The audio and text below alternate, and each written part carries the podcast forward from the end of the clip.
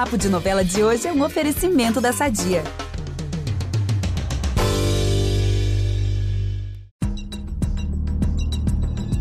Já podem ir espalhando os terços pela casa e começar uma roda de oração. O Cramulhão voltará nos próximos capítulos de Pantanal. E eu, Ícaro Martins, já tô morrendo de medo. Vocês sabem que quando ele surge é porque tem sangue a caminho, né?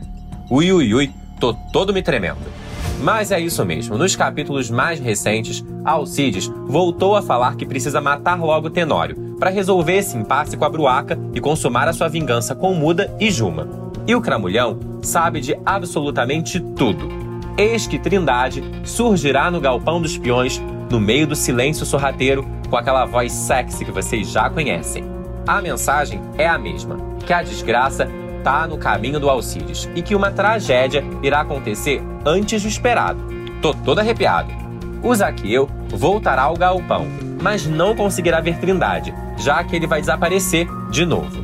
Mas ufa, passada essa premonição, a peãozada vai focar em outra coisa. É hora de comitiva sair das terras dos Leôncio. O rei do gado vai se convencer e vai deixar o Zaqueu integrar o grupo. Na despedida, Tadeu tocará o berrante de modo triste, porque Zefa não estará ali. O nosso Tadeuzinho vai acabar chorando, coitado. E por falar em tristeza, Guta reencontrará Bruaca na casa de Zé Leôncio, e as duas vão se lamentar com os últimos ocorridos. A Guta Regatinha até vai revelar que está grávida do Marcelo e dirá que pretende seguir na fazenda, o que deixará a Maria bem decepcionada. E se vocês acharam que eu ia parar por aí, não é bem assim. O velho do Rio vai dar as caras do retrato da sala e a Irma verá a imagem da entidade na foto. A Mariana, que estará junto, não vai conseguir ver e em segundos ele voltará a desaparecer. Quanto suspense, hein?